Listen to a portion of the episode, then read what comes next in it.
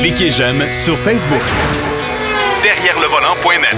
De retour à Jacques DM. Ben, cette semaine, on fera pas d'histoire de l'automobile, mais on va parler surtout d'un- pilier du journalisme automobile au Québec. Euh, J'ai souvent dit qu'il euh, qu'il était à l'automobile ce que Yvon Deschamps est à l'humour. Et euh, je parle de Jacques Duval, qui est décédé à l'âge de 89 ans, euh, il y a tout près d'une dizaine de jours. Et pour nous en parler, un collaborateur de tous les instants, c'est notre historien de service, mais il a passé tout près de 25 ans de sa vie avec lui, Jacques Duval, et c'est notre ami Denis Duquet. Denis, tu vas nous parler de Jacques Duval, le côté, pas obscur, mais le côté peut-être moins connu de ce journaliste automobile. Oui, ben c'est gens qu'on connaît là, à la télévision, la radio, le guide de l'auto, naturellement. Euh, mais par contre, comme individu, c'est un, un, un- personnage complexe. Euh, premièrement, il y en a qui le trouvaient froid, même snob. Mais c'est une personne réservée. Jacques Duval, il rentrait quelque part, il faisait pas le tour de la salle. là. On connaît un ancien pilote automobile qu'on nommera pas. Là. Partout, lui, puis il fait ça. Là, il sert la main de tout le monde. Comment ça va? On dirait qu'il est en campagne électorale. Jacques, il se tenait dans son coin. Les gens allaient le voir. Puis oui, il parlait, il était très respectueux, il parlait de ça. Mais faut pas oublier, certains comportements de George Duval s'expliquent parce que avant d'être chroniqueur automobile, c'était une vedette de la radio, une Ouais. grande vedette de la radio. C'était le 10 jockey numéro un au Québec, puis il pouvait faire et défaire des carrières. Ben, avec son fameux cimetière du disque. Mais il n'a pas improvisé ça quand tu parlais d'automobile. À l'époque, il allait là comme chroniqueur euh, de musique. Puis en plus, Jacques, il, avait- il connaissait beaucoup d'artistes français, même il y en a plusieurs. Quand il venait à Montréal, il restait chez Jacques. Ouais. Et avant tout ça, Jacques Duval avait un numéro de cabaret, parce qu'à une certaine époque des années 50, le cabaret était très fort au Québec. Avant la télévision, il a été animateur à la Casa Lomont, mais il y avait un, un- un acte de cabaret où il faisait un extra lucide. Ouais. Il Ouais. avait un loup noir, puis avec sa forme de cheveux, ça lui donnait un air vraiment là, inspiré. Puis il faisait ça en bonne partie avec José Ledoux. Puis Ouais. c'était un code, là, puis il disait Jacques, concentre-toi. Puis là, il allait dans la salle, puis il disait Ah, madame, là, Jacques disait Oui, madame, elle a les cheveux blonds, euh, son porte-monnaie est brun, puis, euh, puis là, ça, ça marchait. Ah, C'était un, un voyant, c'était un, spectacle Ouais, de voyance. un- voyant. il voyait rien, c'était un code, mais quand même, il a passé un musical, puis euh, ça a marché assez longtemps. Mais genre, comme conducteur automobile, on, a, on en a parlé dans la presse, là, Alain Sanquet, c'est lui qui a, qui a appris à, à conduire à Jacques Duval, il avait pas 16 ans, là, il, Ouais. il Ouais, ouais. la vingtaine, puis euh, euh, c'est le même Jacques l'automobile, c'était c'était une affaire, lui il était dans la musique, par-dessus la tête, puis annoncé. Puis il y avait des techniciens à CKVL, des metteurs en ondes, qui parlaient qu'ils allaient à Saint-Eugène voir des courses automobiles. À un moment donné, Jacques ne voulait rien savoir de ça, mais ils l'ont convaincu d'aller là voir ça. Ça l'intéressait. Vu que c'était un homme d'action, il s'est acheté un auto, une Alfa Romeo. Il a commencé à courir. Puis là, il dit J'étais tanné de me faire doubler par des Porsche. fait que là, il s'est acheté une Porsche, puis après ça, ben, euh, tu sais, la marque Porsche, puis Jacques Duval, c'était associé. Ah oui, oui, tout à fait. Ben écoute, il a, couru. euh, moi, dans mon patelin à Trois-Rivières, évidemment, au Grand Prix de Trois-Rivières en 1967, le premier Grand Prix euh, de Trois-Rivières, euh, il est arrivé avec sa Porsche 906. Et puis, j'avais même regardé mon père, puis euh, parce que mon père m'avait acheté des billets. Euh, il avait décidé de m'amener aux courses. On était déjà passionnés de voitures. Et euh, quand j'ai vu le- le- le- l'automobile de Jacques Duval, j'ai dit, euh, me semble que pas, euh, ça cadrera pas tellement. Il va battre tout le monde avec ça. Il va finir avec 10 taux d'avance. Puis il a fini avec quelques taux d'avance sur le deuxième parce qu'il y avait une voiture quasiment hors norme pour la Coupe du Maire. Puis en même temps, c'était pas la Coupe du Maire, je pense que ça s'appelait, c'est le trophée Labatte. En tout cas, je suis pas sûr, là, le trophée Molson, je me souviens pas. Mais chose certaine, c'est que j'avais euh, quelques années plus tard, parce que j'en manquais pas un Grand Prix, j'avais été le rencontrer. Je sais pas si tu te souviens, Denis, à l'époque où il courait avec euh, BF Goodrich. Et Ah euh, oui. on lui avait fourni une Corvette qui était un vrai désastre comme voiture de course. Mais j'avais réussi à aller le voir entre deux crises de marabout parce qu'il n'était pas très de bonne humeur après son auto et son équipe. Mais j'avais réussi à aller le voir, j'avais fait signer un autographe et moi j'étais tellement impressionné de rencontrer celui que je regardais à la télévision à tous les mardis soirs qui s'appelait Prenez le volant. Mais ça, là, c'est- ça qui a fait connaître l'automobile au Québec, parce qu'auparavant, Ouais. euh, l'information, on l'avait par les publications américaines. Oui. Hein, les Ouais. grandes publications, Road and Track, Car Driver, etc.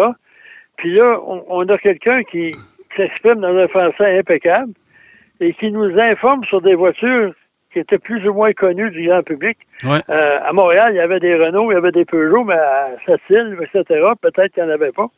Euh, et l'émission prenait le volant, tu voyais toutes sortes de voitures, et aussi les tours de piste au Mont-Tremblant. Oui. Euh, Là, on voyait quelqu'un qui changeait de vitesse, faisait un double embrayage, il faisait crisser les- la voiture en dérapage dans les virages, des temps de, de- de passage assez impressionnants. Fait qu'il y avait, il y avait tout là, pour euh, passionner le public puis nous intéresser. Puis à une certaine époque, tu sais, tu parlais automobile, tu parlais de Georges Duval, c'était pas compliqué. Là. Et- il y en avait pas d'autres. Il y en faut- avait quelques-uns. mais Il faut dire quand même qu'il y avait un excellent coup de volant parce que moi, je regarde encore, j'ai encore regardé en fin de semaine. Euh, si vous allez sur YouTube, vous faites Jacques Duval, allez voir son essai de la Charger, là, avec la corde à linge en arrière, que j'appelle l'espèce de gros aileron, et que Jacques Duval fait un commentaire en disant Heureusement, la voiture a d'excellents pneus. Mais écoute, là, tu regardes les pneus en dessous de ça, c'est étroit. La voiture est haute sur ça. Ouais, mais à l'époque, c'était ça. Ça n'a pas de bon sens. Tu sais, Aujourd'hui, les voitures, là, ils tiennent la route, euh, les suspensions sont presque toutes euh, identiques. Ouais, Et les pneumatiques, il y a eu des progrès considérables. ouais. Mais euh, Jacques, en parlant de l'émission Prenez le volant, c'est il y a eu une espèce de guerre des divisions à Radio-Canada. Ouais. Parce que Jacques n'a jamais compris pourquoi que ça n'a pas, pas été renouvelé. Parce que c'est une des émissions les plus populaires Ah oh, euh. Ah de. Radio-Canada. Puis là, c'était classé comme euh, information générale, euh, euh, une émission là, généraliste. Puis les sports, ils disaient, ben non, c'est du sport automobile, c'est de la course. euh, D'autres, on veut le rapatrier. Ouais. Les, géné- les généralistes l'ont cédé au sport, puis c'est jamais revenu. Parce que ça, ça passait, c'était diffusé le mardi soir à 10 h. le téléjournal à cette époque-là était diffusé à 10h30. Et euh, je remercie Jacques Duval pour ça. C'était le seul soir où je pouvais me coucher tard. J'avais la permission de mon père. Ma mère disait faut qu'il aille se coucher. Là. Il, est- encore jeune. Puis mon père disait non, non, le mardi soir, là, euh, c'est prenez le volant. Moi, il n'y avait rien sur la planète pour me faire manquer cette émission-là. Et moi, c'est curieux, quand j'étais plus jeune, j'avais 7-8 ans, il y avait six des clubs à Radio-Canada. Ouais, qui se terminaient à 7 heures, là, comme 11 heures. ouais. Puis euh, avec Claude Jutra, puis moi, mes parents me laissaient écouter ça. Puis plus tard, quand l'émission prenait le volant, j'étais assez heureux, j'avais pas besoin de la permission. T'as pas besoin de permission, de- toi. Non. c'est. Jacques aussi, c'est un, homme qui était euh, très méticuleux, très perfectionniste. Mais quand on faisait le guide, Ouais. ça allait de succès en succès.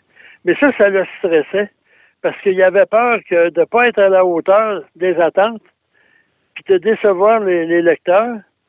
Puis à ce moment-là, quand il y avait quelque chose euh, euh, qui, qui nous empêchait d'avoir euh, de l'information, par exemple, ou un euh, là, là, il prenait le téléphone, puis euh, ça brossait, puis il avait pratiquement toujours raison.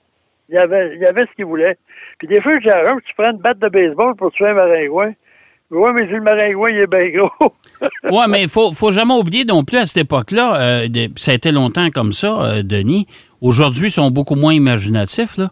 Mais euh, à cette époque-là, il y avait le guide seulement. C'est le seul livre qui existait comme ça. Et lui voulait avoir des primeurs sur sa couverture. Oui, oui. Ah, ben, on Ça, a eu c'est des primeurs. important, un- ben un- oui. un- un- Une Ouais. année, là, je me rappelle plus. La Corvette devait être dévoilée en octobre. Ouais. Puis là, General Motors nous a envoyé la photo de la nouvelle Corvette. Puis le livre sortait en octobre, donc c'était correct. Puis là, il y avait un texte Ouais. euh, décrivant la voiture, puis la fiche technique, il n'y avait pas d'essai routier, mais quand même. Et là, GM, ils ont décidé, pour toutes sortes de raisons, de dévoiler la voiture en février au Salon de l'Auto de Chicago. OK. Et là, tu as un livre au Québec qui a à peu près 75 000 copies d'imprimés avec la Corvette en primeur mondiale. Et là, moi, je me rappelle, Jacques était au Japon, euh, Ouais. la personne de, de, de, de- de GM au téléphone, elle disait, faut pas que ça sorte. Puis là, ben, dit, Ah, OK, parce qu'il avait décidé de retarder le, le dévoilement Ben oui. de l'auto, là. OK. Ben oui, puis là, là c'était pas nulle part, c'était juste dans le guide. Puis finalement, là même, JM, là, j'appelle Jacques, il est avec son épouse, elle me répond Ah, je dis non, non, il n'y a rien de grave, là. C'est juste une histoire de, de, de livre. puis euh, finalement, j'ai dit, ben moi, lieu de faire l'intermédiaire, appelez le don, là, ça va être bien plus simple. Euh, que de moi faire un intermédiaire. Puis finalement, GM, ils ont dit, ça coûtait combien réimprimer le livre plus tard ou acheter toutes les copies? Ouais. Après ça, ils ont décidé, c'est en français au Québec, ça va faire pareil.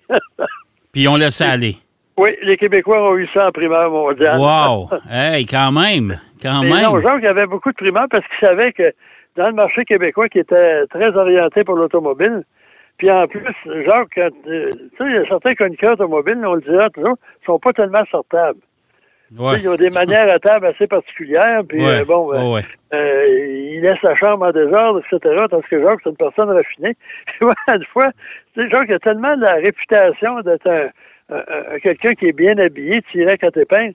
On s'en va à Détroit ensemble. Puis là, Jacques dit, ah, j'ai oublié mon veston Ouais. à la maison. On était à Détroit. Ouais. Puis à l'époque, Détroit, ça allait mal. Au début des années 80, c'était en crise. Là, Tu fais pas sortir dehors. Euh, à ce moment-là, les prix des magasins, tout était en... Ouais. On s'en va chez Sears. Ouais. Et là, il y a un beau veston sport bleu, genre semi-corduroy, Ouais. qui, qui habillait bien, il met ça très bien. Puis ça, 22 On s'en va au souper. Ouais. Tout le monde le félicite son élégance. Puis là, avant de partir, dans chaque Jacques qui prend ça, il met ça dans la poubelle. Je lui dis, hey, Jacques, voyons donc, tout le monde, tu vois, c'est vrai. Puis le lendemain, là, il, il se vendait des affaires 5 pièces. On avait acheté chacun des chemises avec des gros perroquets, des chemises blanches. Avait mis ça au souper. Parce que Jacques, c'était un pince- il aimait beaucoup rire. Ouais, Euh, et en ouais. plus, il y a une chose dont on parle jamais, c'est son amour de la bottine souriante. Ah, ça, c'est. Comment il s'appelle, le fondateur, là? Euh, Yves Lambert. Yves Lambert, c'était son idole. Ouais, parce que ouais, moi, quand sa fille euh, euh, s'est mariée au lac Beaume, là, il avait invité la bottine souriante euh, à chanter là, pour le mariage, euh, puis de Brigitte. Puis moi, bon, je me rappelle, j'avais au souper, j'étais assis trois, quatre gars de la bottine. C'était vraiment, c'était vraiment le fun. là. Puis même un, un jour de l'an, là, la bottine donnait toujours un spectacle au jour de l'an. Ouais. Puis j'étais allé avec Jacques, son épouse de l'époque, Monique, on avait été voir la bottine souriante aussi. Ouais. Puis à ma grande surprise, Jacques, il y avait du Pasquier de Michelin, Ouais. Ouais. l'ingénieur en chef. Là, de... Ouais. C'était un amateur de la bottine. On l'avait rencontré là. Ah, ouais. Il était venu des États-Unis pour un spectacle de la bottine souriante. Hey, j'ai mon voyage. Hey, Ah, c'est bon. puis- ah non, Jacques, c'était un homme, un homme, un homme du monde. Puis il aimait beaucoup voyager. Ouais. Euh, Ouais, ouais. Puis des fois, ben, il y avait un caractère des fois un peu spécial. Mais souvent, j'ai toujours expliqué ça en montant. C'était une vedette avant, puis il a toujours été traité comme une vedette. Puis quand il était juste traité comme chroniqueur automobile, des fois, hum. Ouais, ouais, ça Euh, passe. un- Non, mais c'est vrai, c'est vrai que c'est une vedette bien, bien, bien avant que à Ben peu oui. près 90% des journalistes automobiles aujourd'hui au Québec euh, l'ont pas connu à cette époque-là parce qu'ils sont trop jeunes. Ah mais ouais. c'est vrai que c'était une vedette avant, là. Ouais, ouais. Ah non, puis en plus, il y avait de l'imagination, puis le guide, c'est- c'était son obsession, là, à l'année longue ou à peu près. Euh, Il y a même des gens qui m'ont dit, nous autres, ce qu'on aimait, même à la radio, Jacques Duval avait un timbre de voix particulier. Il, avait, il Oh était oui, tellement euh, impeccable. Il avait une voix radiophonique, ce gars-là, c'est incroyable. Ah ouais, ouais c'est sûr. ouais. Ouais. C'est pour ça que quand il était jeune, il avait gagné un concours à Québec pour... Euh, euh, à CHRC, je crois, à l'époque. Ouais. Puis c'était euh, une émission de pendant l'été, puis après ça, on l'a, il, a- il est jamais retourné à l'école, puis il a continué sa carrière radiophonique. Puis le plus curieux, là, je cherche le nom, moi j'ai pas de, j'ai pas de problème avec les noms. Il y avait une teinturerie à Québec qui portait un nom anglophone, c'est elle qui avait commandité le concours de la découverte de Georges Duval. OK. Et les parents de ce qui détenaient cette, cette Ouais. un de leurs fils est devenu directeur des relations publiques de Chrysler Ah bon? plus tard. OK. Ben, M. travaillé pas, pas, pas le Jules. Non, non, non, c'est un OK. anglophone. OK. Mais euh, il parlait français aussi, là. Ouais. Mais euh, c'est assez curieux, la vie, hein, des fois, ça. Ah, ouais, ouais, Puis, tout à euh, fait. Tout à fait. Moi, moi, ouais. de- moi, ce que je vais garder comme souvenir de Jacques Duval, c'est quand on l'avait intronisé au Temple de la Renommée des Amis du Grand Prix de Trois-Rivières à l'époque.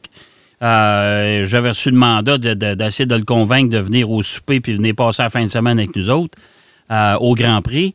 Et puis, euh, j'avais été le rencontrer chez un concessionnaire Porsche à Laval. Euh, il avait été invité là, puis moi, j'avais reçu l'invitation. Je sais pas comment ça se fait, là, mais en tout cas, euh, j'ai je vais en profiter, je vais lui poser la question, je vais lui demander s'il peut venir, puis il m'avait répondu, oui, oui, c'est correct, je vais y aller. Et j'avais fait une entrevue radio avec lui avant le souper du banquet où on lui remettait sa plaque. On l'intronisait officiellement. Et euh, c'est après, après avoir reçu sa plaque, il retournait à sa place. Je suis allé voir pour être sûr que son souper était correct puis que tout allait bien. Et c'est là qu'il m'avait demandé de le remplacer. Il dit, si jamais je mange, j'ai des voyages à faire, j'ai besoin de quelqu'un me remplacer pour animer mon émission de télé à Vox à l'époque, où tu étais d'ailleurs, toi, Denis, Oh oui. c'est là qu'on s'est connus. Et euh, il dit, il me semble, ça te tenterait-tu de faire ça? Je dis, oui, certain. Il dit, tu as déjà fait de la télé? Oui, monsieur. C'était pas vrai pantoute. Moi, c'est un, un mensonge pieux, ça, là. là. Mais je suis retourné à ma table et puis euh, ma femme m'avait regardé et elle a dit Voyons, elle dit, c'est donc bien blanc. J'ai dit Écoute, tu peux même pas t'imaginer qu'est-ce qui vient de m'arriver dans les derniers cinq minutes. Et puis c'est là qu'on s'était rencontrés, toi et moi, là, de toute façon, à cette époque-là. Là. Ouais. Et il y a une chose aussi, Jean, que j'étais très fidèle euh, en amitié. Il y a des gens là, qui, euh, à qui il leur avait fait confiance, puis les autres avaient livré vraiment. Surtout, là, c'est une époque où, quand tu l'as connu, il courait pour la Corvette, sa carrière était en fin de carrière de, Ouais. coureur automobile parce qu'il avait Ouais. des problèmes de dos. Ouais. Il a passé, euh, moi, je l'ai connu en 1980, puis il avait mal au dos, puis ça a duré toute sa vie, même à un moment donné, puis même euh, quelques, il a été opéré au dos deux à trois reprises. Ah. Bon, il avait implanté des électrodes dans le corps, puis il y avait une machine euh, qui donnait des impulsions électriques, qui portait à la ceinture, le petit boîtier. Des...